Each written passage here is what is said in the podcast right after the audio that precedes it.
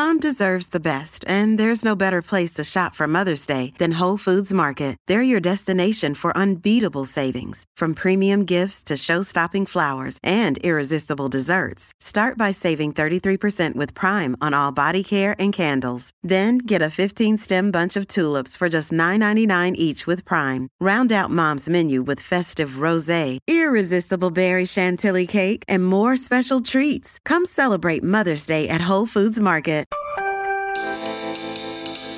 Me gustan las mujeres, me gusta el sexo. Ay, no lo quiero decir, ya no lo quiero decir. Vamos a un parvete. ¿Qué dice que saquemos la pistola?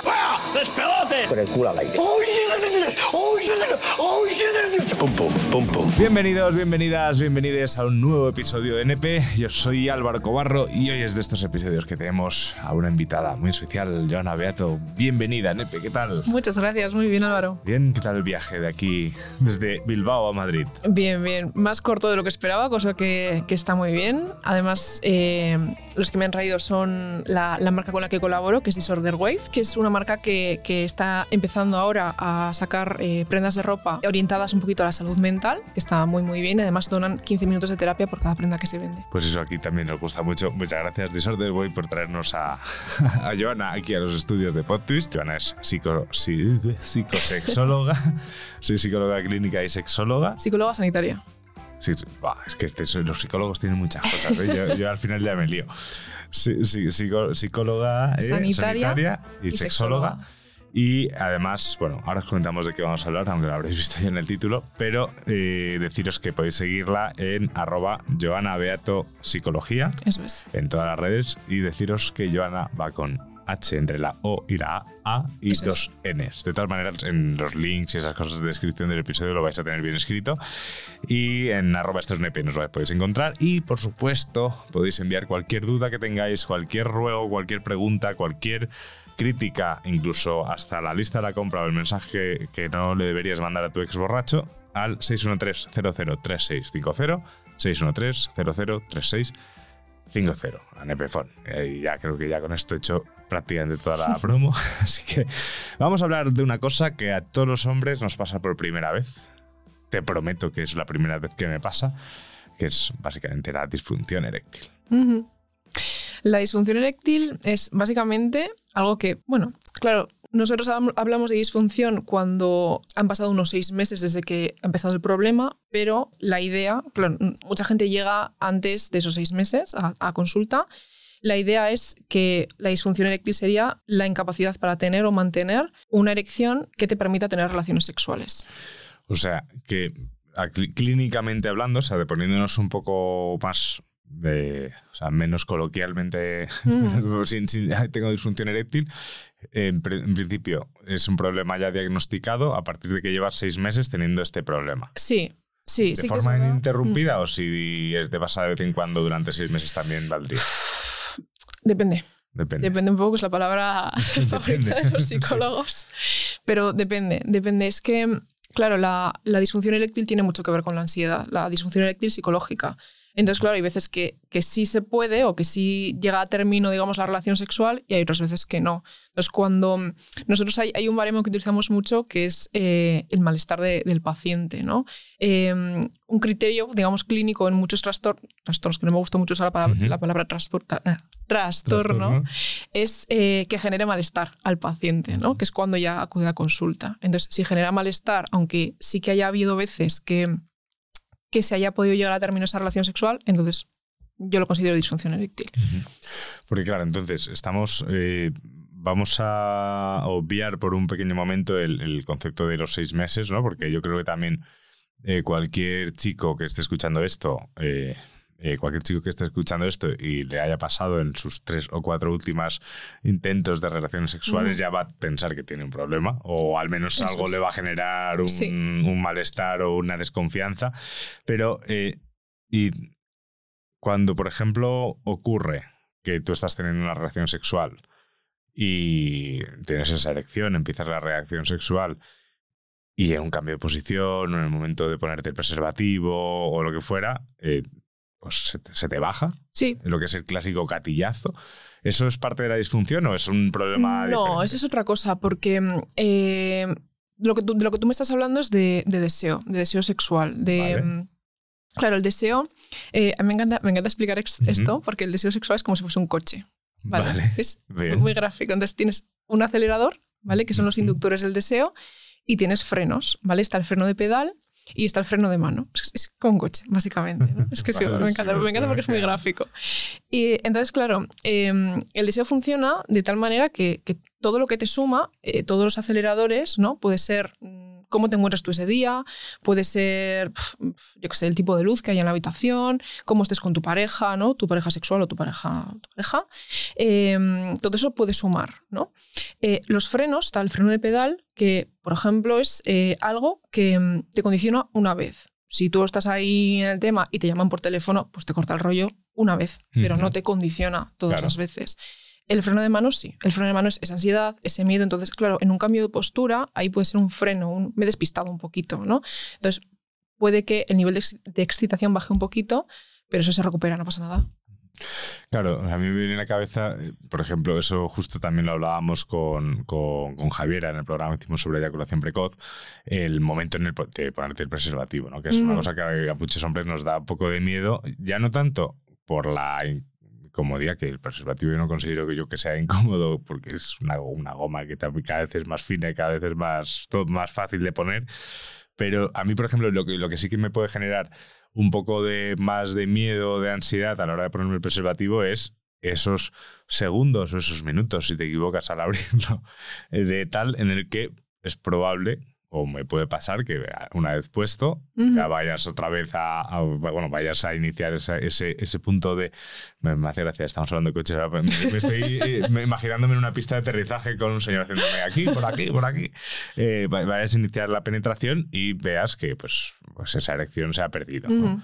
ese, e- ese, esos- ese miedo, ¿no? ¿Cómo, ¿Cómo podemos tratar también ese, ese miedo a. Claro, es que aquí es donde, donde entra el juego el componente ansiedad, Vale. ¿vale? Eh, la ansiedad al final lo que hace es el bucle de pensamientos todo el rato, ¿no? Y a medida que vas entrando en el bucle, el pensamiento es más, más catastrófico, ¿no? Yo suelo explicar en terapia muchas veces que es como una escalera en espiral hacia abajo, ¿no? Entonces tú bajas un escalón de una manera muy lógica y claro, vas bajando, vas bajando, vas bajando y de repente eh, llegas a un pensamiento en el que estás fatal, es todo oscuro, no ves nada y, dices, ¿cómo llego aquí? Si es que, claro, de repente ya has llegado a un pensamiento en el que, eh, yo qué sé, no voy a poder mantener relaciones sexuales nunca más, eh, tengo un problema, estoy- claro, ya, bucle y claro, eso no hay quien remonte. Entonces, lo ideal es que si veo que mm, he perdido un poquito la calidad de mi erección, bueno, pues para un poquito, mm, juego un poquito a hacer otras cosas, ¿no? Pues masturbación, sexo oral, eh, caricias, besos, otras cosas, y veo, ¿no? Reconecto un poco con,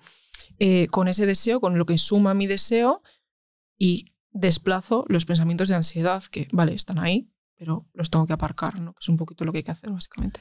O sea que eh, prácticamente podríamos decir que, que estas cosas te pasan, bueno, esto y muchas cosas otras, otras más cosas en la vida, cuando estás todo el tiempo con, el- con la pregunta en la cabeza de si voy a, y si ahora me pasa, Sí. y si ahora me pasa, y si ahora me pasa, y si ahora me pasa, y ese Sí. pensamiento es como pum, pum, pum, pum, Sí. pum, pum, va haciendo eco, va haciendo eco y al final te pasa.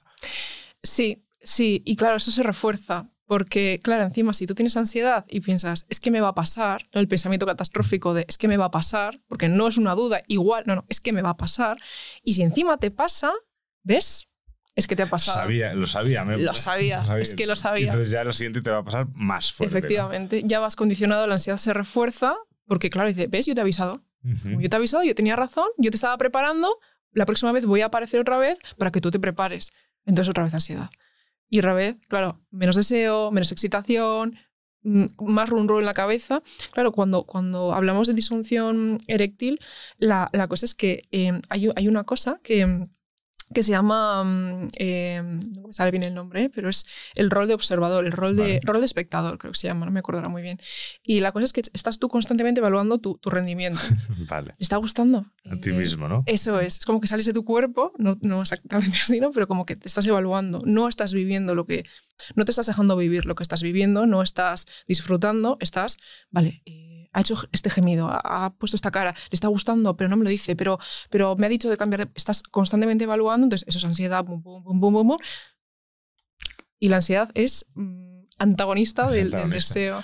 También, también a mí me viene a la cabeza un poco el, lo típico de no pienses en un elefante, ¿no? Y, y ya estás pensando en el elefante. O sea, si te pasa esto, mm, supongo que la solución no es decirte, oye, no pienses que te va a pasar, porque probablemente estás como retroalimentando. Es peor. Es, es- Claro, porque una parte de tu cerebro se tiene que encargar en pensar en ese elefante para asegurarse de que el resto de tu cerebro no piensa en ese elefante. Entonces, sí, es que no tiene El sentido. elefante siempre está ahí, eh, Eso exacto. Es como decirte, pues no estés triste. Ah, pues gracias, muy bien. Súper consejo. Y me ha parecido muy interesante lo que decías del rol ese del observador, ¿no? Cuando lo has dicho me he imaginado más a la otra persona implicada, pero claro, el que, el que realmente te está juzgando, o sea, Eres tú. mismo en esa situación. Bueno, tú mismo, o sea, vosotras o nosotros en cuestión, Sí. tú como persona.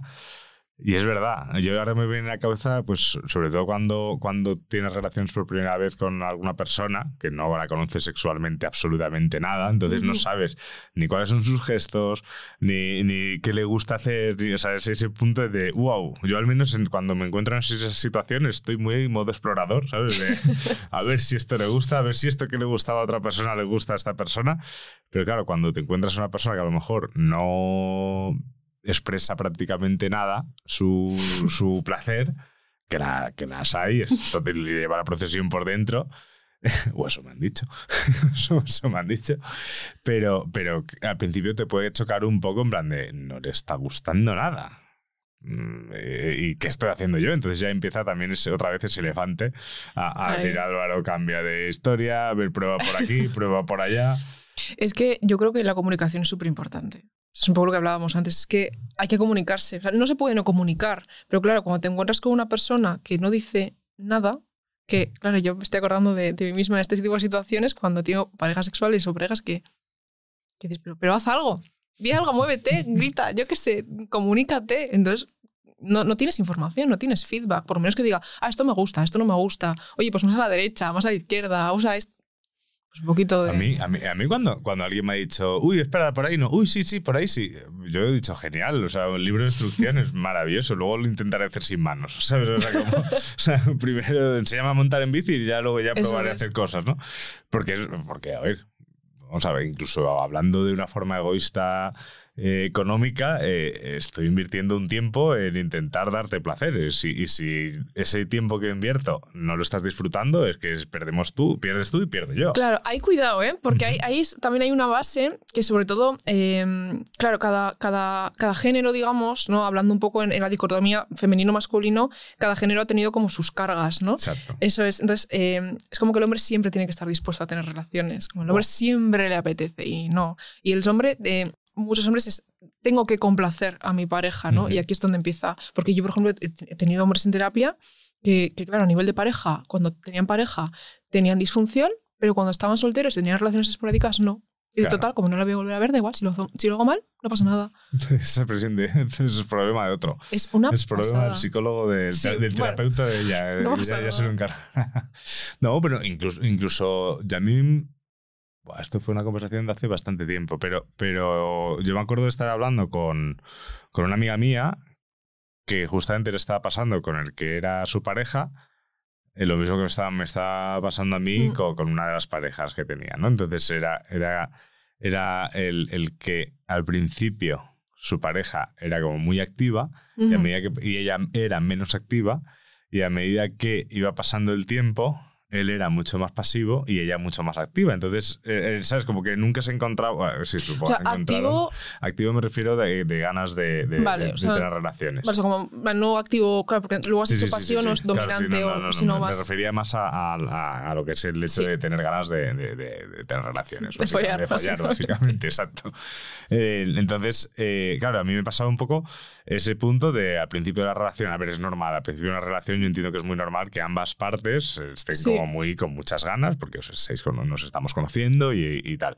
A medida que pasa es normal que eso vaya bajando. Esto es como cuando empezar un podcast. El primero escuchan todos tus amigos, entonces dices, oh, qué bien me va a ir. El segundo, Chulo. tercer. El segundo lo escuchan menos amigos, el tercero ya a tus amigos les da totalmente igual y, y al cuarto te pegas la hostia de tu vida y a partir de ahí ya todo se va estabilizando y poco a poco va, va creciendo. Pues con las relaciones yo entiendo que es lo mismo. Sí, Pero, pero luego también, dentro de unos roles que nos hemos podido construir y crecer básicamente con esos roles, es que, por ejemplo, vosotras, en teoría, tenéis que ser más ruidosas y nosotros más... y, y se acabó. Es que el porno ha hecho mucho daño. ¿eh? Efectivamente. El porno, bueno, es que. Es que yo cuando trabajo esto en terapia, le digo, esto es una película, es como si ves Superman. O yo lo, lo comparo mucho con, con la que se avecina. Le digo, esto es como la que se avecina, ¿vale? Es, es ficción. Tú sabes que cuando te mudes a un edificio, mm, tus vecinos no van a ser así. Pues cuando tú veas pornografía, eh, yo soy de las que defiende que, que la pornografía no es ni buena ni mala. Es como tú Ujú, la veas. Es simplemente una fantasía hecha a un vídeo, que lo puedes usar para lo que tú quieras, que evidentemente pues, mm, hay otro tipo de pornografía que es eh, literatura erótica o, audio, bueno, audios, Sí, audios sí. eróticos que están muy bien. Que bueno, pues al final lo que haces es trabajar un poquito más la imaginación, que es jugar un poquito con tu propio deseo, que al final un vídeo pues ya está, no tienes que imaginarte ni cómo es la otra persona, ni la escena, ni nada. Entonces hay que ser crítico. Si tú ves la que se avecina, pues tú sabes que no te vas a encontrar el recio en tu edificio, espero, O sí. o que no vas a tener una pila de morosas ahí. Entonces, evidentemente, pues quieras que no, hay que ser crítico con lo que vemos siempre. Mm. Sí, hombre, eso, eso sí. Hola Nepers, la verdad es que llevo siguiéndoos casi desde el principio y felicitaros por vuestro trabajo. Y luego otra cosa que quería comentar, eh, en uno de los capítulos salía algo hablando de las relaciones or- eh, o sea, sexuales orales. Yo a más de uno le invitaría a probar a hacer una felación y entonces que puedan entender que si aprietas y bajas la cabeza, aunque a ti te parezca maravilloso, a la otra persona la estás ahogando. Esta es mi aportación, igual no vale para nada, pero eh, necesitaba decirlo. Un besito. Me ha gustado eso que decías de que no es ni buena ni mala, ¿no? Eh, Yo soy un poco también de esa opinión. O sea, también incluso el, el exceso de consumo de, de pornografía sí Mm. que creo que, puede- que es, creo que es malo. Consumir de vez en cuando Sí. pornografía, pues no pasa nada. todo en exceso es malo. Claro. O sea, yo quito la parte eh, de, de la parte de la industria, ¿eh? porque ahí ya sí que, bueno, pues mm, Sí, hay mucho obvia- machismo, obviamente. hay muchas cosas detrás, pero lo que es el consumo como tal, quitando el que puedas apoyar o no apoyar, sino lo que tú consumes, para mí no es ni bueno ni malo, es para lo que tú lo utilices, ¿no? Claro, eso es. Y el, el- pero, pero dentro de esa construcción es eso. Porque es que lo estaba, lo estaba ligando con lo de cuando te encuentras a una persona que es cero expresiva. En, Sí. en- en tu caso, o sea, en, el caso de las mujeres, cuando se encuentran a hombres expresivos, es- creo que es más común. Mm. Porque los hombres somos eso, como a mí, a mí yo creo que soy expresivo, eh, eh, más o menos, no lo sé, eso no soy yo el que lo tenga que decir. Pero, Bueno, sí, en realidad Sí, igual sí, sí. bueno, en, en teoría sí, pero me refiero que me refiero que, que es verdad que yo a veces sí que cuando me he sentido muy cómodo con una persona teniendo relaciones sexuales es cuando me ha dado bastante más igual el, el- el mostrarme mucho más expresivo. A mí me gusta mostrarme expresivo porque entiendo que así estoy eh, indicándole a la persona en concreto que, que me gusta lo que está haciendo. Sí que, por ejemplo, a mí me cuesta mucho el momento de hablar durante, durante eso. Es como cuando a mí me han dicho, háblame y yo. "Eh, Hola, ¿qué tal? Buah, bienvenidos a NP. ¿sabes? Hace buen tiempo hoy. Hace buen tiempo hoy. Eh, eso sí que me cuesta más, pero, pero, pero en cambio, cuando un hombre se encuentra a una mujer que es cero expresiva, eh, le puede chocar más por lo que ha visto el Claro. básicamente, ¿no? Claro, es que o sea, expresarse al final no solo con palabras tampoco, ¿no? El, el agarrar, el Claro. besar, el, el que cuando practicas cierta mm, postura, que agarrar más fuerte o eso también es comunicar. No se puede no, no comunicar, entonces si tú te quedas así, como un muñeco o una muñeca, pues... eh, Claro, yo es que si me encuentro algo así, me imagino muchas veces que o no estoy haciéndolo bien o incluso no es que no esté haciendo bien y le está siendo indiferente, es que incluso está incómoda e incluso a lo mejor recordando algo que le pueda haber pasado más, ¿sabes? O sea, Sí. yo, ya, yo en ese sentido además me pongo muy peliculero, en plan, ostras, que esta persona no tenía ganas de hacer nada y está aquí un poco por, casi por obligación. Claro, es que, es que existen personas que no disfrutan del sexo por, Claro. por traumas que han podido tener o por vivencias que han tenido y que los, lo ven como algo sucio o, o la educación sexual que han tenido, que igual piensan que es algo sucio, simplemente es esto es para concebir. Y cuanto antes acabes mejor para todos Exacto, y sí, ya sí, sí. está. Yo, yo me acuerdo, yo me encontré, sí, que me encontré una chica que, que, que me decía, pero, o sea, me preguntaba que si, que si a mí me gustaba eh, eh, tener sexo oral con ella, ¿no? Ujú. Y yo decía, sí, claro. Y dice, ¿pero qué? Si tú no disfrutas de eso. Y yo, bueno, pero yo te veo disfrutar y eso me gusta a mí, me hace también generar, eh, incluso me da como mi, me doy autopalmaditas en la espalda si te veo que te gusta, ¿no? Claro. Pues yo es que para mí siempre, pues las relaciones que he tenido, pues han sido siempre, pues, pues yo sé que él se tiene que, correr y, y ya está. Y yo decía, ay, po- bueno, a veces- bueno, ay, pobre, decía, joder, pues no, eh, no, vamos, creo que es una cosa de dos, que si no, o de dos o de, de tres, o que os dé la gana, pero Claro. que hagáis partícipe a las personas que participen. A mí hay un concepto que me gusta mucho que es el egoísmo sexual positivo. que Ujú. es, eh, yo soy egoísta, pero en positivo. No es eh, solo disfruto yo, sino que ahora me toca a mí disfrutar, ¿no? Ujú, Y cuando yo le hago también algo a alguien, ¿no? Por ejemplo, sexual, que igual es unilateral, ujú. es yo tomo de esa persona esto, porque yo también lo disfruto, disfruto viendo a esa persona disfrutar. Claro. Y claro, no es como, bueno, lo hago por, por estar, a- o sea, lo hago disgusto, pues no lo hagas. Claro, exacto. Pues si vas a estar disgusto y no te gusta, no lo hagas, nadie Sí, te sí, sí, obliga. totalmente. y si te obliga tu pareja, pues déjale. Se acabó. Sí, a mí luego también está la parte esta de, de- del, del, ahora lo he hecho tú, ahora te toca a ti. Yo, yo en ese sentido, no sé, yo qué sé, pues si yo he hecho sexo oral y luego pues no me lo ha practicado a mí, Pues a la bueno, pues tarde, otro ya día. está, pues otro día. Si no ocurre nunca, pues eh, eh, yo también quiero, ¿sabes? Pero, o sea, pero ahí está la comunicación también, básicamente. Es que la comunicación es pilar, hay que comunicarse, comuníquense, por favor. Es que eh, también, de- y después, a mí hay una, una cosa que me gusta mucho, que es después de tener una relación sexual, vamos a hacer un feedback. Venga, ¿qué te ha parecido? ¿Qué te ha gustado? ¿Esto, Eso, eso esto es que he una cosa que, eso es una cosa que, que como que, que parece ser que, que como cuando estás quedando por primera vez con alguien y ay, no, no le voy a contestar, o sea, no le voy a escribir ahora nada más llegar a casa, que yo soy de los de he llegado. Plan, estoy vivo, no me he caído con la moto, ¿sabes? Yo, soy- yo no tengo problema en ser- Pero lo de después de, de- después de follar, vale, ya respiras, coges, a- aire. recuperas. A, a mí es una cosa que no me, no me incomoda nada. Es más, si yo he hecho una cosa y no le ha gustado, prefiero que me diga, pues mira, esto que has hecho no me ha gustado. O me hubiese gustado que hubiese seguido por ahí y tal. Pues yo qué sé. Hombre, si me dice que ha sido un desastre, pues bueno, si ha sido un desastre, que prefiero que, prefiero que me lo diga. Siempre con cariño, estas cosas ahí. Pero- pero- con amor, con amor, hay que decir las cosas siempre con amor, ¿no? Pero, amor. pero, pero hay incluso, porque yo luego pienso y creo que me fastidia mucho más la incertidumbre de, de irme a casa yo pensando lo habré hecho bien, lo habré hecho mal. A ver, que lo más fácil es que me la pelara. digo, pues yo me lo he pasado bien, pues ya está. Pero yo al menos, como he entendido las relaciones siempre, es un poco intentando que haya esa parte de positiva en ambas direcciones. Yo creo que para tener una relación sana, mm, sexual o no, mm, el pilar principal es, es eh, la vulnerabilidad, el poder sentirte vulnerable. El, a mí es que estas chorradas yo creo que mucha gente piensa que cuando te haces mayor te empiezan a dar igual, pero hay gente que no, que es lo que dices tú, no le voy a escribir, mm, que me escriba él o que me escriba ella. No. Si te apetece escribir a esa persona, Escríbele. le escribes y ya está. Y si te apetece decirle que no, no te ha gustado, pues lo dices. Y si te apetece decirle que mm, es una persona que te gusta mucho, pues lo dices también. Y ya está. ¿Qué más da? Es que igual me dice que no. Bueno, ¿y qué? Claro, y que ya está. O sea, Si, si la cosa es que tú se lo quieras decir, no lo que el otro quiera o no quiera. Si tú se lo quieres decir, se lo dices. Claro, es que es, es que es, es ese punto. Y ahí creo que vamos a llegar a un punto interesante ahora mismo en este episodio sobre la disfunción eréctil. Eh, cuando ocurre, ¿vale? Ocurre a lo largo del tiempo, eh, ya incluso van a terapia y tal, pero cuando ocurre y tú eres la tercera en discordia. O sea, la tercera me refiero porque está- hemos aprendido hoy que está el, el protagonista, el mismo ju- juzgándose, y entonces hay un tercer ente que es la otra persona es. normalmente. ¿Qué hacemos? ¿Cómo reaccionamos? Eh, yo te diría que si ves a la otra persona intentando forzar una situación, le dirías, frena, frena, ya está, relájate, no pasa nada, vamos a hacer otras cosas, hoy vamos a hablar un rato, ¿no? No intentes forzar una situación, ¿no? Si le ves a la, otro- a la otra persona intentando estimularse, por ejemplo, para forzarte en una erección, a ver, relájate, ya está. La ansiedad y la erección es, o sea, el estrés emocional, el estrés tanto de fuera como desde dentro, bueno, o sea, la libido, adiós, o sea, se va. Entonces, si ves a la otra persona intentando forzar algo que le va a generar más ansiedad, oye, corta. Y mira, no pasa nada. Es algo normal. ¿Te ha pasado? Pues listo. Oye, pues si hoy no tenemos relaciones, pues no tenemos. Y ya las tendremos otro día, o mañana, o en el año que viene, o lo que sea, ¿no?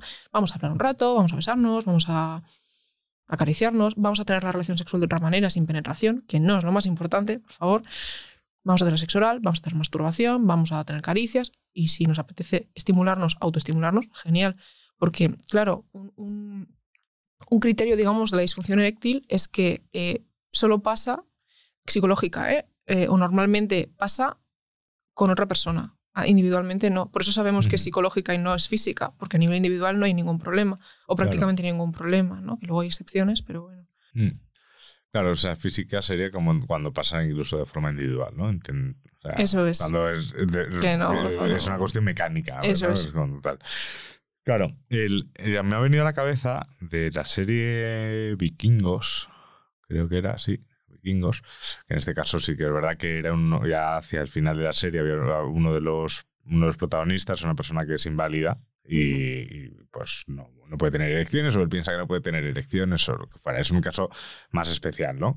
Pero, pero, por ejemplo, yo sí que re- recuerdo que hay un momento que la que se convierte en su pareja, creo, ahora estoy hablando un poco muy de memoria, pero bueno, una chica va a intentar tener relaciones. ¿Qué pasa? Él era una persona que cuanto alguien se le acercaba para tener relaciones se ponía muy violento, porque claro, era como encima que soy de los de los tres super hijos de Randar, eh, soy el más jodido porque no puedo andar. Mm. Eh, encima me va a humillar ahora esta, no sé qué. Pero ella le dice, espera, espera, espera. Y lo que hace es le coge a él la mano y se la lleva a ella hacia su, hacia su Mm. vagina. Básicamente para, para, para, para indicarle que la relación tampoco pasa nada si él no puede, que, que él le puede hacer a ella sentirse mujer y, y- y- él ser el más hombre de todo el campamento porque ha hecho tener muchos orgasmos. Sea, también yo creo que hay una parte de enseñanza en, ese- en esa escena Sí. en, en el que si tu pareja sexual en ese momento no puede tener una erección, además de decir lo que, lo que has dicho de, oye, para, no pasa nada, que ahí también creo que hay que tener mucho cuidado cómo lo dices, aunque en qué tono lo dices, para, no pasa nada, y a lo mejor le hace sentir más culpable, ¿sabes? Como tal, pero a lo mejor sí que acompañarle a, a- a disfrutar tú. Eso es. O sea, y que él vea que te puede hacer disfrutar incluso aunque pase eso. Yo creo que incluso así puede llegar también Sí. una elección. Sí, es que, es que normalmente fíjate que, que en terapia sexual una parte mm, que luego hay mucha gente que luego cuando le dices esto no vuelve más, pero le dices, bueno, vas a estar un par de semanas sin tener relaciones. Y te miran así como que, y tú, claro, es que si te genera ansiedad, ¿por qué estás intentando tener relaciones? Entonces, bueno, vamos a hacer otras cosas, vamos a hacer unos masajes, les das unas herramientas y tal. Y a veces pasa que cuando no intentan tener relaciones, tienen una erección. Claro. Y tú, ahí va, y, ahí, ahí va, que no había ningún problema, Claro. fíjate. Que bueno, o sea, esto es realmente esto, ¿no? Que el porno nos ha enseñado mucho y, y, bueno, pues la educación sexual que hemos tenido, que, que las relaciones son falocéntricas, ¿no? Que el Sí. hombre es el que tiene que disfrutar, cuando el hombre tiene un orgasmo, esto se acaba y el orgasmo de la mujer o el disfrute de la mujer, pues queda como muy en segundo plano. Entonces, ahí hay una enseñanza que es, vale, está muy bien, pero podemos disfrutar los dos si tú me estimulas a mí, ¿no? Y si tú luego tienes una erección, pues genial, y si no, pues, pues, Claro. pues otra cosa. Sí, no, no, que es que es ese punto de juego. Yo creo que, yo creo que ahí, creo que ahí nosotros tenemos que hacer también un eje. Bueno, nosotros y, y vosotras también. Pues sobre, sobre vosotras a entender. eh, Bueno, sí, es un trabajo de ambas. Sí, De sí. to- de to- es un trabajo de todo De el mundo. Todas las personas. Pero en este caso voy a hablar como, como, como hombre. El, el- el- yo creo que tenemos ahí también un, un poco de, trabajo de despensar las relaciones de esa manera tan falocentrista. fal- falocentrista. O sea, porque eso es lo que, lo que, lo que decíamos. Si yo entiendo que una relación sexual también puede ser un- una relación en la cual yo le practico sexo oral a, a- otra persona y, y- y ya, y ahí se acaba, es igual de válida que una en la que existe penetración. por ejemplo. Claro, es que ahí está mucho el tema de la masculinidad, ¿no? que se liga mucho con el, el- el dar, dar placer a otra persona, independientemente de si tu pareja es mujer o hombre o, o otro tipo de género, ¿no? Pero da igual, o sea, la masculinidad, la masculinidad se ha ligado mucho con eso, ¿no? Con mira qué macho soy, con eh, yo doy placer, yo hago tal, yo... No, pues hay que deconstruirse un poquito. Y, y las mujeres también, bueno, todo el mundo nos tenemos que deconstruir, ¿no? Y, y decir, no, es que esto no. Y si detectas que tu pareja es así, pues igual le tienes que decir, no, mira, mm, para mí, no. Ujú. Que al final es lo que igual han visto en casa o, o enseñanzas que han tenido, vivencias, ¿no? Su grupo de amigos, la pornografía en general, que al final es lo que, pues, a lo que te mueve, ¿no? Claro, la, la masculinidad. Es que, es que eso, fíjate, eso ya lo hablábamos en la, en la primera temporada. Eh, creo que fue uno de los primeros invitados, si no el. Sí, sí, de los primeros invitados, que fue Paco Tomás, eh, que hablábamos de, de la, de- del, del ser LGTBI en la infancia. Y hablábamos también, le preguntábamos si dentro de, por ejemplo, el, del homosexual, entonces dentro del mundo homosexual o incluso del mundo LGTBI existe el machismo. Y nos decía, eh, y muy, mucho más duro muchas veces que en el mundo hetero, porque al final eh, las mismas figuras, los mismos roles del hombre macho y, y la- y el que es pasivo o la pasiva, como dice, la pasiva es la débil, Ya. que no deja de ser la que en- acerca más incluso el pensamiento general hacia la mujer, por así decirlo, eh, eh, existe, ¿no? Entonces, la masculinidad se nos ha metido muy dentro y, y cuando... A mí me hace mucha gracia cuando, cuando hay, ge- hay gente que se ofende, no, hay que defender lo masculino. Dice, sí, pero que lo masculino pueden ser muchas cosas. O sea, Claro. sí, es más, yo defendería muchas cosas masculinas, pero no defendería ninguna que me perjudicase como hombre. Que esa es la, que ese es el o como punto. persona, O como ¿no? O sea, es que persona. O igual, sea, el- eso- el si a mí me dicen que yo no puedo llorar, que yo no puedo hacer no sé qué, o que yo tengo que ser un bestia en la cama porque si no, no soy hombre, eso me está perjudicando a mí. Jo, fíjate, yo hace tiempo vi un, un documental en, en Netflix sobre que era sobre pornografía enfocada, a ver, enfocada en las mujeres. Era, eran capítulos como independientes sobre, pues uno era tipo webcams, o otro era, es que no me acuerdo muy bien, Ujú. de peli- películas o actrices porno. Y me acuerdo que en una sale un hombre y, y habla, ¿no? Eh, era un hombre además, bueno, era un hombre negro y claro, él ya decía, es que ya pues a un hombre negro yo ya tengo como unos prejuicios y yo me tengo que ajustar como un prototipo, Claro. ¿no? Eh, del tamaño de mi pene o de cómo tengo que ser eh, en las relaciones. Y, y le hacían tener escenas muy violentas y le decía, yo estoy actuando, pero yo en mi casa yo no soy así. Entonces, eh, ¿qué estamos vendiendo? ¿no? Claro. Porque que habrá gente que le guste ese tipo de relaciones y está muy bien, pero hay otra persona ahí también. ¿no? O varias. O varias, claro. No, hombre, es que esos son los roles y lo que se espera de, de cada uno de nosotros, ¿sabes? O sea, a ver, que yo, por ejemplo, me ponga a hacer volteretas y laterales, pues, pues sorprendería a cualquiera, a mí, a mí el primero, ¿no? Pero, pero que sí que se espera muchas veces muchas cosas de nosotros, incluso cuando, incluso también de cara de lo que esperamos los hombres, de la mujer que tenemos delante, según cómo sea la mujer, eh, físicamente te puedes esperar más unas cosas u otras, que luego además no tienen absolutamente nada que ver eh, lo- con lo que te puedes encontrar. O sea, que, que yo soy el primero que a veces he pensado, joder, pues me ha sorprendido porque me esperaba que fuese una relación súper tranqui y ha sido eso una cosa como Un circo, un muy circo que me ha encantado, pero que me ha sorprendido. Y otras veces me pues, yo pensaba que esto iba a ser un circo y, y- Y no. y no ha sido absolutamente nada, por mi culpa o por no, pero...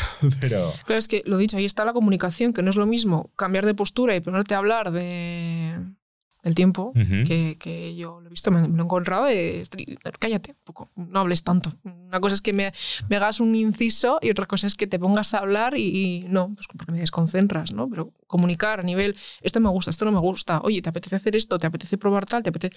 Y negociar, ¿no? Que si, oye, pues perdemos un poquitín la excitación y la recuperaremos, no pasa nada. Claro. Yo, yo, yo, no creo que sea un problema, pero yo es que me tomo todo muy- con mucho humor. ¿Sabes? Me tomo todo con mucho humor. Es que es muy Entonces- buena herramienta. Entonces ahí también soy muy payaso en ese sentido. Entonces, cuando yo que sé, me viene a la cabeza una persona que yo que sé, estoy haciendo algo y se me pone a preguntar algo, yo me meto en la conversación. Sigo haciendo, pero me meto en la conversación. Es como, es como, vale. Cualquier persona a lo mejor se pensaría que, que yo no estoy haciendo bien lo que debo hacer y entonces la otra persona se me pone a preguntar del tiempo, ¿no? O sea, no es tan, no es tan así, ¿no? Pero yo me lo, es que me lo tomo todas risas. Es que si no, que si no... Es que la herramienta es, o sea, el rumor es súper buena herramienta. Mm. Y incluso en terapia, ¿eh? A mí me encanta, eh, yo qué sé, eh, alguien que te viene con ansiedad y tú, bueno, pues ¿cómo ha estado tu ansiedad esta semana? ¿No? Te ha dado un poquito el coñazo. Bueno, pues nada. Pues, pues es lo que hay. Pues lo que... Ayudar a normalizar ciertas cosas también, ¿no? Es que es importante. Y, y cuando hablamos, por ejemplo, eh, del estigma que pues, nos puede generar a los hombres, de esas, o sea, el- la, la persona que tiene, una, que tiene disfunción eréctil, o sea, que sufre de disfunción eréctil, ya no te hablo ya en una situación de cama, ¿vale? Ya te hablo de- en su vida en general. Sí. O sea, ¿cómo, cómo, cómo afecta? Depende. Sí, Depende, depende. Pero sí que es verdad que mm, las, las personas que mm, con pene, que igual no están tan, deco- tan deconstruidas a nivel eh, entender que, que una relación... mm, A ver cómo explico. Mm, Si tú piensas que, que solo es válido o solo es una buena relación sexual si tienes mm, penetración o solo es una relación completa si tienes penetración, eh, pues es que te va a minar un poquito la autoestima sexual. ¿no? Igual tu autoestima como persona, como trabajador, como amigo, igual está bien, pero tu autoestima sexual sí cambia, ¿no? Porque de repente pasas de ser un macho a... mm, no. Ah, no, estar completo. No, estoy- no, no puedo dar placer a, a mi pareja, ¿no? Como esta carga que se ponen y claro, esto cuesta, hay que hacer de construcción ahí. ¿Y tú crees que, y tú crees que, que los hombres en nuestros círculos de amigos eh, lo hablamos, este tipo de asuntos? No. No, no es que no creas, es que lo sabes. Eh, no, no, a ver, hay casos, hay- siempre, depende, hay, siempre hay casos. depende, ¿no? depende, pero sí que es verdad. eh, yo lo pregunto mucho en las sesiones, sobre todo a, a perfiles masculinos, y les suelo decir, ¿tú con tus amigos hablas? Y te miran así como diciendo, ¿tú estás locas? No, no, claro que no, claro que no hablo. Hablo de fútbol, hablo del trabajo, hablo de que mañana me voy de viaje, pero, pero de mi vida no hablo. Y tú, ¿y ahí con quién hablas? Con mis amigas. Ah, vaya, Claro, qué vale. casualidad. Pero de esto normalmente no. No, no.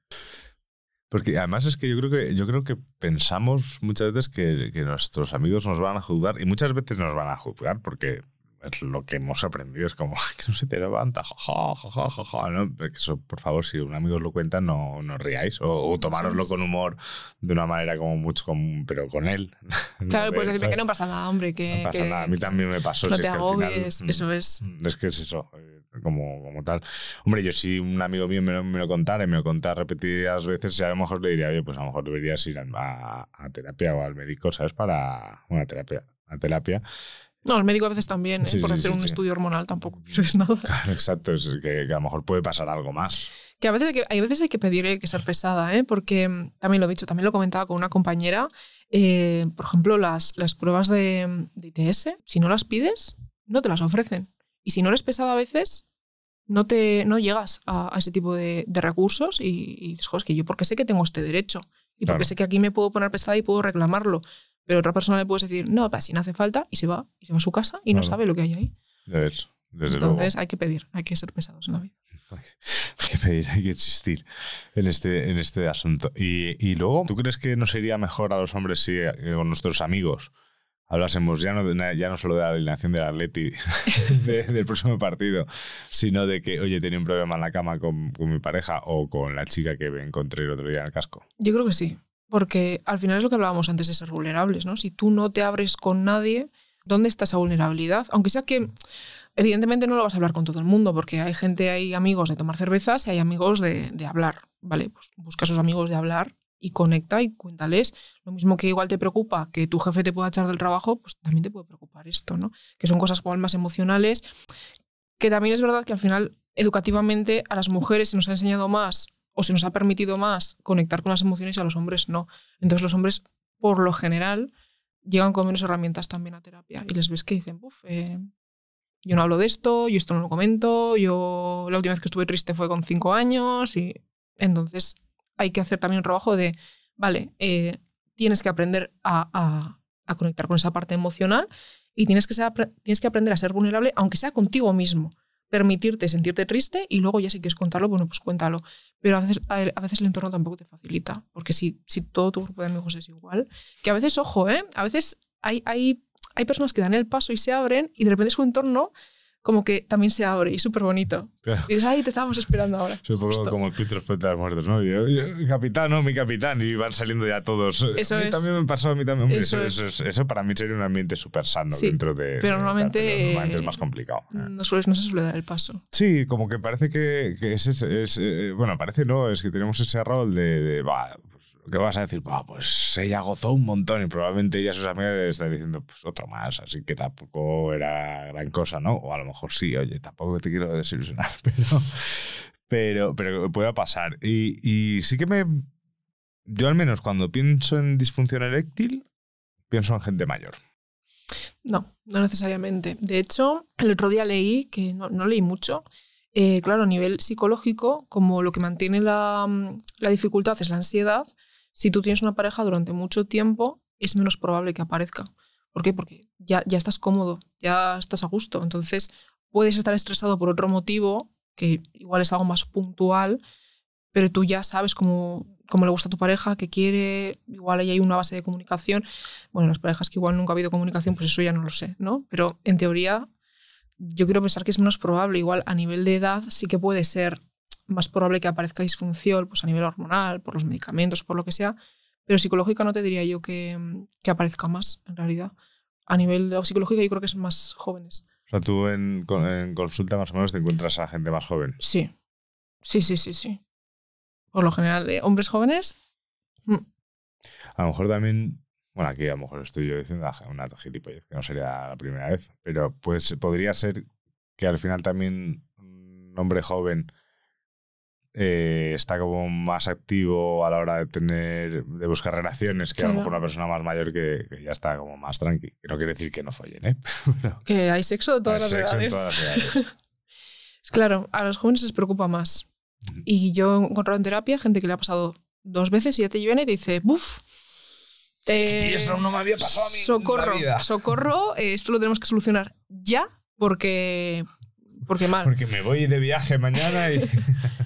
Y hay gente que te hace muy buen trabajo y en tres sesiones eh, ya ves una mejoría increíble y hay gente que le dices, pues lo que te he dicho antes, ¿no? Y dices, bueno, vas a estar un par de semanas sin tener relaciones y o no vuelve o no te hace caso o, o le da igual, ¿no? Porque también eh, yo entiendo que es muy confrontativo cuando viene un hombre a terapia muy, mm, muy ese perfil machito y se encuentra conmigo que soy una mujer joven y tú no me vas a decir lo que yo tengo que hacer.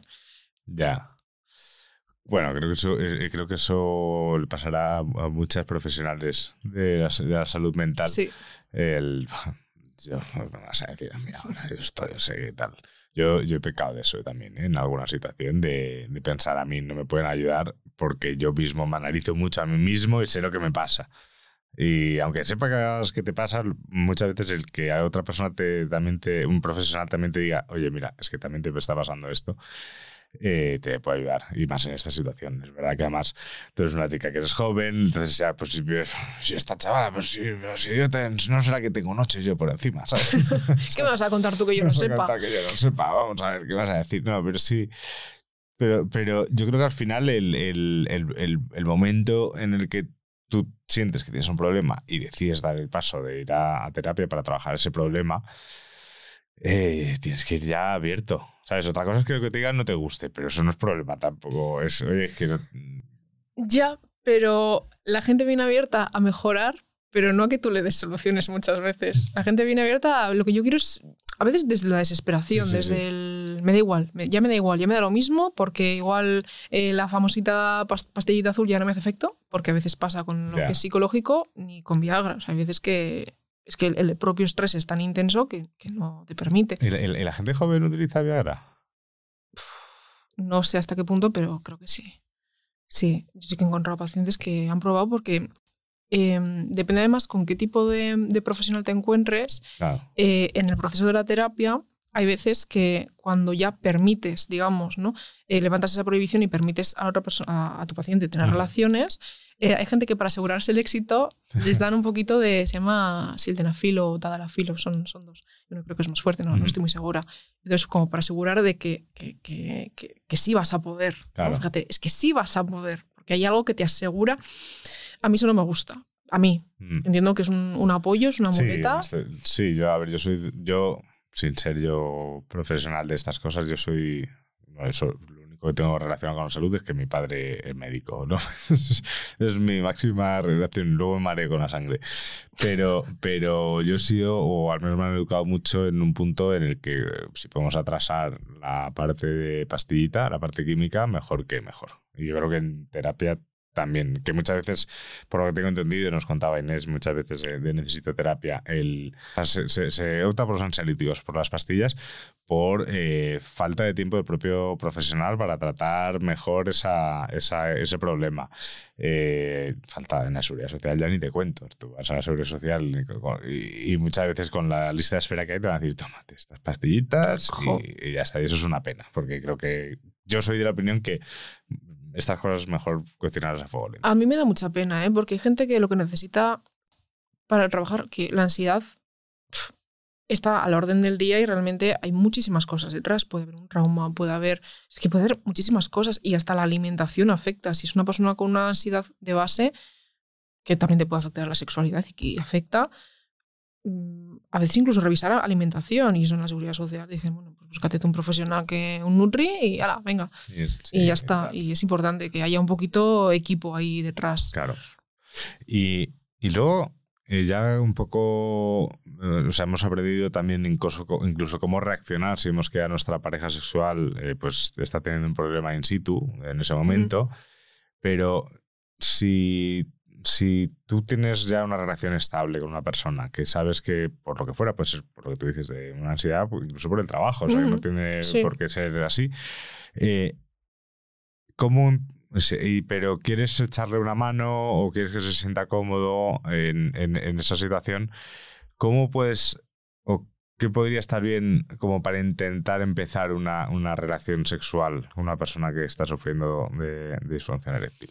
Nosotros, por ejemplo, eh, hay una herramienta que se llama focalización sensorial. Yo lo llamo lo de los masajitos porque es mucho más gráfico y mucho más, se entiende más mejor, fácil. Yo creo que cuando hago terapia tiene que ser como sencillo. Sí, porque sí. si te digo, ¿has hecho la focalización sensorial? Me vas a decir, ¿qué? ¿Has hecho los masajitos? Sí, bien, ya está. Eh, cuando se hace esta prohibición, digamos, y se recomienda esta herramienta, son básicamente son masajes, son masajes con tu pareja estando desnudo y lo que se hace son, lo que es es un ejercicio de mindfulness como tal, es atención plena, es enseñarle a tu cerebro que tiene que conectar con ese momento, ¿no? Como lo que hablábamos antes del elefante, yo no puedo estar pensando en no pienses en este elefante, en este elefante, digo el elefante rosa porque me parece muy, gracioso también, ¿no? Eh, no pienses en este elefante rosa. Entonces, ¿cómo sacas ese elefante rosa de tu mente? Entonces, la primera parte es aceptar que ese elefante está ahí, decir, vale, esto está aquí, pero ahora voy a pensar en otra cosa. Tu cerebro necesita una tarea todo el rato. Tu cerebro no se apaga nunca. Entonces, como necesitas una tarea, dale una tarea. Dale una tarea más divertida. Pues focaliza en lo que estás haciendo. No focalices en tu mente. No focalizas en ese elefante de lo estaré haciendo bien, no sé qué. Vale, déjalo ahí, apárcalo, ya lo atenderás, déjalo ahí y focaliza. Y eso con masajes ayuda mucho, porque es además no es solo dar el masaje, no, no es quitarte la contractura del cuello, es un masaje como más pues, es sensorial, vale poner velas, vale poner música, tapar los ojos, eh, jugar con frío calor, es sensorial, por delante y por detrás, ¿vale? Que Ujú. dice primero boca abajo y luego boca arriba. Unos masajes de unos 15-20 minutos, cuanto más mejor, genial. Y la idea es que tu mente esté concentrada, ¿vale? En, en eso. Entonces, cuando tú das el masaje, tienes que fijarte en cómo reacciona la otra persona, en probar, en, vale, pues aquí mm, le hace cosquillas, aquí se le pone la piel de gallina, aquí, uff, y la persona que recibe tiene que comunicarte todo el rato. Esto me gusta, esto no, esto me molesta, esto, uf, aquí no me toques mucho, que, que, que tengo, tengo una herida y me molesta ahí, ¿no?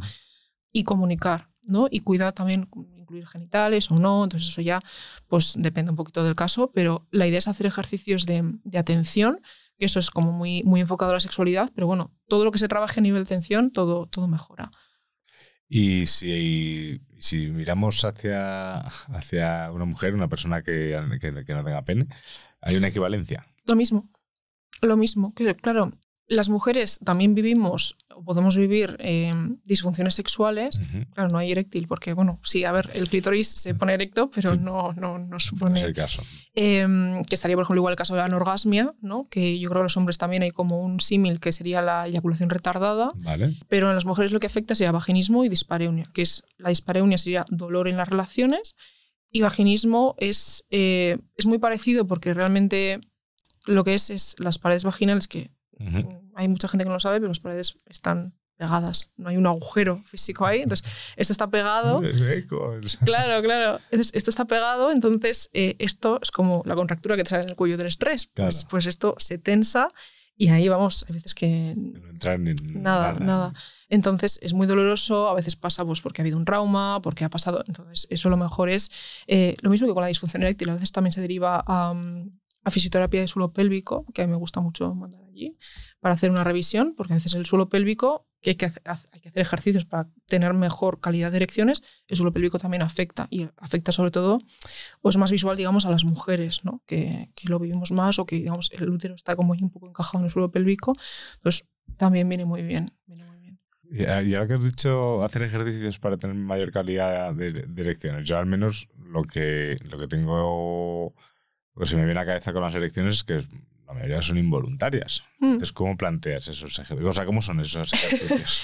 No, no tiene nada que más. ver, ¿eh? No tiene nada que ver con, con, con tener la erección. O sea, son ejercicios. eh, claro, en el caso de las mujeres son de, eh, de contraer. Claro, en el caso de los hombres también, pero es un poquito, es un poquito diferente. Eh, pero no, no se juega con, con la erección, ¿no? Eh, para detectar, digamos, lo, lo ideal, que yo no soy fisioterapeuta de suelo pélvico, entonces Sí, aquí, sí. eh, si alguien que Si lo ponga en comentarios y que lo corrija. ¿eh? Podéis mandarle a Nepefon al 613003650. Podéis mandar ahí nuestras- vuestras correcciones, pero aquí vamos a intentar. Eh, claro, para detectar el suelo pélvico, la idea es cuando tú estás haciendo pis, ¿Vale? cuando aguantas el pis o aguantas un pedo, ¿vale? Es ese, ese músculo, ¿vale? Eso que se O contrae. sea, en, en tanto mujeres como en hombres. Sí, sí, sí, Vale, sí. vale, Es- vale. Eso que, que se contrae, eso es el suelo pélvico, ¿vale? Entonces, cuando eh, tú ya lo tienes detectado, es difícil, ¿eh? Porque es un músculo que, bueno, pues ni vemos, no es como el brazo que lo mueves y ya está. Entonces, eh, mucha gente lo que hace, que esto, hasta lo que yo sé está mal hecho, es cuando vas a hacer pis, aguantar y soltar. Y esto mm, creo, hasta lo que yo sé, no debería hacerse mientras haces pis. Uy, cuesta un montón, ¿eh? Sí, sí, sí, sí. La idea es hacerlo fuera de, de hacer O sea, que cuando hagas pis, o sea, las Haz cosas pis. en su momento, ¿no? O sea, si Eso tienes que es. hacer pis, haz pis. Si quieres ejercitar el suelo pélvico, ejercítalo, pero no lo hagas a la vez. No, no, no, porque lo he dicho, creo, creo que no es muy bueno para el suelo pélvico. Creo que No lo sé, ni pero- tanto aguantar el pis ni, ni hacer pis por si acaso. Creo que el suelo pélvico se, se deteriora. Entonces, cuando tienes detectado el músculo, hay ejercicios de fuerza y resistencia, como en el gimnasio, ¿no? Eh, no sé cuál es cuál, no me Ajá. acuerdo, pero hay unos que son como periodos más largos, apretar y soltar, son los famosos ejercicios de Kegel, un poquito, ¿no? O los hipopresivos también, que están, eh, se diseñaron para trabajar el suelo pélvico de las embarazadas. Entonces, son ejercicios de apretar y soltar o de, de contraer el abdomen. Sí, el abdomen, un poco el diafragma también tiene bastante que ver con el suelo pélvico, pero son ejercicios de apretar, soltar o, o bien seguido, o bien aprieto, aprieto, aprieto, aprieto, suelto. Igual es un apretar más suave y a veces es aprieto muy fuerte, suelto, aprieto muy fuerte, suelto. Entonces, uno es fuerza y resistencia, no sé cuál es cuál. Y eso entonces está bien, ¿no? Para... Sí, sí, sí. Cuanto más ejercitas el suelo pélvico, pues la selección es mejor, los orgasmos mejor, tanto hombres como mujeres. Pues ya sabéis. hay que... Pero sí, sí, hasta donde tengo entendido, yo sí, que- sí que eh, lo de cortar el pis Creo que eh, no. creo que no es bueno para, para nada, creo, ¿eh? Lo mismo, nos podéis corregir, pero, pero creo que no es bueno.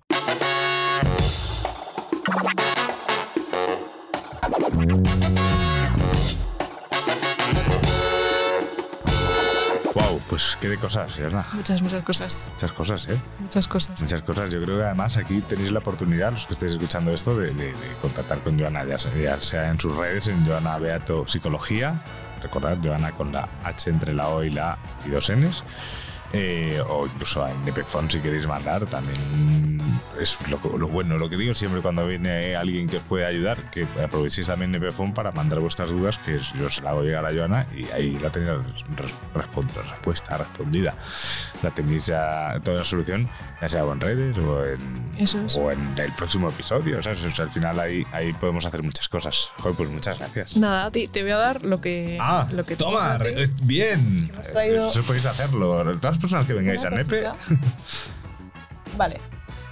Que es un poquito también de parte de Disorder Wave, ¿vale? Guay. Que aquí está, viene con tu nombre, que lo han escrito con V, porque claro, lo que pasa es que en euskera no tenemos V, entonces me da un poquito de miedo, ¿vale? Que son los 15 minutos de terapia que se regala, eh, que se, que se da a la asociación cuando se compra una prenda, y esta es una prenda para sobre la ansiedad. qué bien.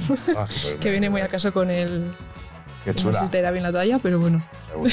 No estoy haciendo ejercicio ahora.